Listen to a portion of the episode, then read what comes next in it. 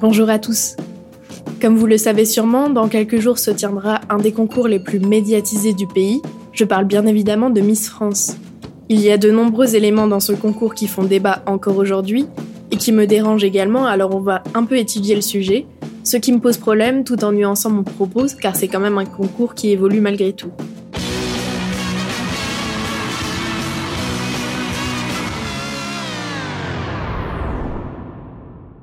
Pour remettre en situation, Miss France est un concours national qui a lieu tous les ans et où une trentaine de candidates, une de chaque région, s'affrontent pour remporter la couronne de la plus belle femme de France, comme était appelé le titre à sa création en 1920. Plus d'un siècle donc que pérennise ce concours, le plus vieux concours de beauté du monde. Il offre à une des principales chaînes télé, à savoir TF1 fièrement de droite et conservatrice, un beau pactole chaque année grâce aux plus de 7 millions de téléspectateurs lors de l'annonce de la gagnante. Le conservatisme, c'est justement en partie ce qu'on reproche au concours.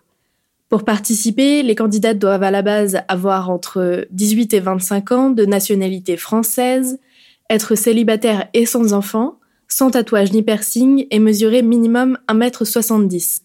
Elles ne doivent également jamais avoir posé nues ou partiellement dénudées. Les candidates sont également soumises à un QCM de culture générale éliminatoire mais dont les questions sont franchement faciles, comme définir l'altruisme ou encore savoir où se trouve le Parlement européen. Bon, disons que ce test est plus là pour se donner bonne conscience de ne pas être à la recherche que d'un physique. Ces critères sont d'ailleurs extrêmement discriminants et seraient totalement illégaux si le titre de Miss était défini comme un véritable CDD d'un an. En plus, France TV a fait des statistiques sur les Miss et considère que la Miss moyenne élue fait environ 1m76, est brune et pèse 55 kg. Précisons que selon l'INSEE, la femme française moyenne mesure 1m63 pour 66 kg. La taille de vêtement la plus commune est le 40, suivi de près par le 42. On est donc dans des standards irréalistes, comme ceux du mannequinat finalement, un peu. Et d'ailleurs, on en reparlera dans un prochain épisode. C'est finalement plus l'image d'un fantasme que de la femme moyenne. La femme parfaite doit être grande, très mince, de préférence blanche, visiblement, et doit être célibataire, comme une image de jeune femme idéale sur laquelle tonton Roger fantasme le dimanche. Ce n'est que depuis 2021 ou 2022 qu'on accepte les femmes de plus de 26 ans ou ayant des enfants, bien qu'elles soient en grande minorité parce que, tout comme pour les agences de mannequinat, la femme parfaite est aussi jeune et son corps n'a été, entre guillemets, altéré ni par la chirurgie ni par une grossesse. Évidemment, on montre alors aux petites filles que la beauté a des règles strictes qu'elle le veuille ou non. Mis à part les critères de sélection complètement hors sol, Miss France est une compétition sexiste et rétrograde. Où est l'intérêt de mettre en compétition des femmes sur des critères principalement physiques, la base d'un concours de beauté certes, mais je ne comprends pas qu'à notre époque on fasse encore ça tant c'est dégradant. Certes, on demande aux Miss de jolis discours sur la paix dans le monde et à quel point elles sont dévouées à certaines causes, mais ceci n'est qu'une façade hypocrite, puisque les Miss sont pour interdiction, que ça soit lors de la soirée ou de leur règne, de prendre position sur l'écologie, la politique ou quoi que ce soit qui puisse faire débat. On demande alors à mademoiselle d'être une jolie potiche qui rêve d'un monde tout beau tout rose, mais de ne pas avoir d'avis trop tranché ou d'utiliser sa position et sa médiatisation pour faire bouger les choses, faire passer des messages importants, ne serait-ce que sur l'écologie,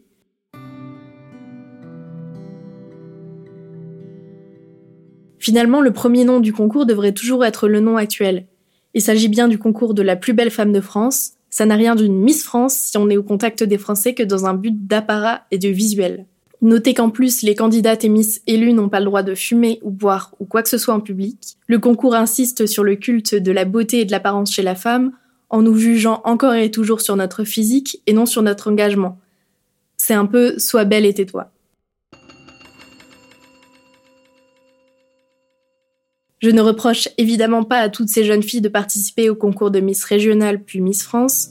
Ce que je dénonce, c'est le concept en lui-même. Je dirais même que je comprends presque l'idée de vouloir y participer. On nous inculque depuis toute petite l'importance de notre physique et qu'en tant que femme, il faut plutôt briller pour se faire remarquer.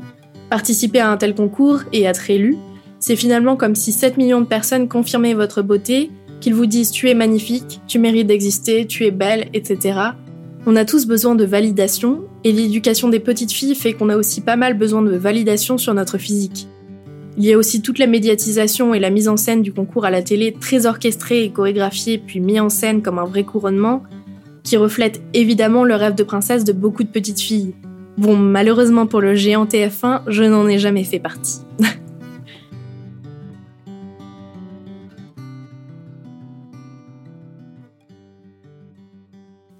Là où le concours est également critiquable, c'est sur son aspect légal.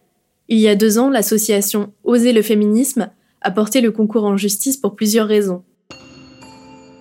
En dehors du fait qu'il perdure sur une vision de la femme plutôt dégradante, type un peu femme-objet, l'association dénonce les conditions dans lesquelles se tiennent le concours. Grâce à leur plainte, les candidates disposent enfin d'un contrat de travail pour la soirée de clôture du concours, celle qui est diffusée en live. Elles sont donc enfin rémunérées, à juste titre, comme le serait un présentateur télé ou même un simple figurant dans une fiction. Et c'est bien logique puisque la chaîne et la société qui possède Miss France se fait des milliers d'euros grâce à cette soirée, grâce aux téléspectateurs et aux votes notamment. Elle dénonce cependant le fait que les candidates sont amenées à s'entraîner de 7h du matin à parfois 1h du matin comme le dénoncent certaines ex-candidates, pendant plus d'un mois sans aucune rémunération ni compensation sur le fait qu'elles mettent leur vie entre parenthèses. Tout cet entraînement a pour unique but de produire un joli spectacle de princesse pour la télé et devrait être rémunéré. En plus, seule celle qui sera élue aura vraiment des répercussions sur sa popularité, ses revenus, son mode de vie, etc. La plupart auront un dur retour à la réalité de filles lambda qu'on aura vite oublié, et pour certaines, ce twist est assez difficile. L'association dénonce donc un concours rétrograde au caractère lucratif qui ne respecte ni l'image de la femme, ni réellement ses participantes, puisqu'il s'agit d'exploitation commerciale non rémunérée. Pour finir, je vais quand même un peu nuancer mes propos. Vous aurez compris que pour moi, ce concours est complètement rétrograde par les valeurs qu'il transmet, mais c'est, il faut l'avouer, un concours qui évolue avec son temps, même si c'est très doucement. Désormais, les femmes trans peuvent enfin participer, et les critères d'âge et de célibat commencent à s'essouffler, tout comme l'interdiction des tatouages et piercings qui, si elle n'est pas déjà supprimée, fera je pense bientôt le sujet d'une révision de règlement. Le concours n'est pas si rétrograde que ça à tous les niveaux et heureusement. Il faut aussi avouer que c'est un programme qui réunit beaucoup de monde et que les Miss disent bien que quand elles se déplacent, petits et grands sont toujours contents de les rencontrer.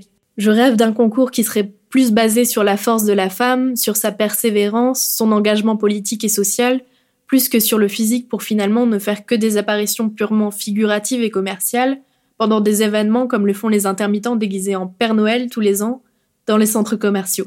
Le concours apporte tout de même une touche de légèreté et reste un événement populaire, mais j'avoue que je rêve du jour où il évoluera vraiment vers le mieux s'il perdure encore.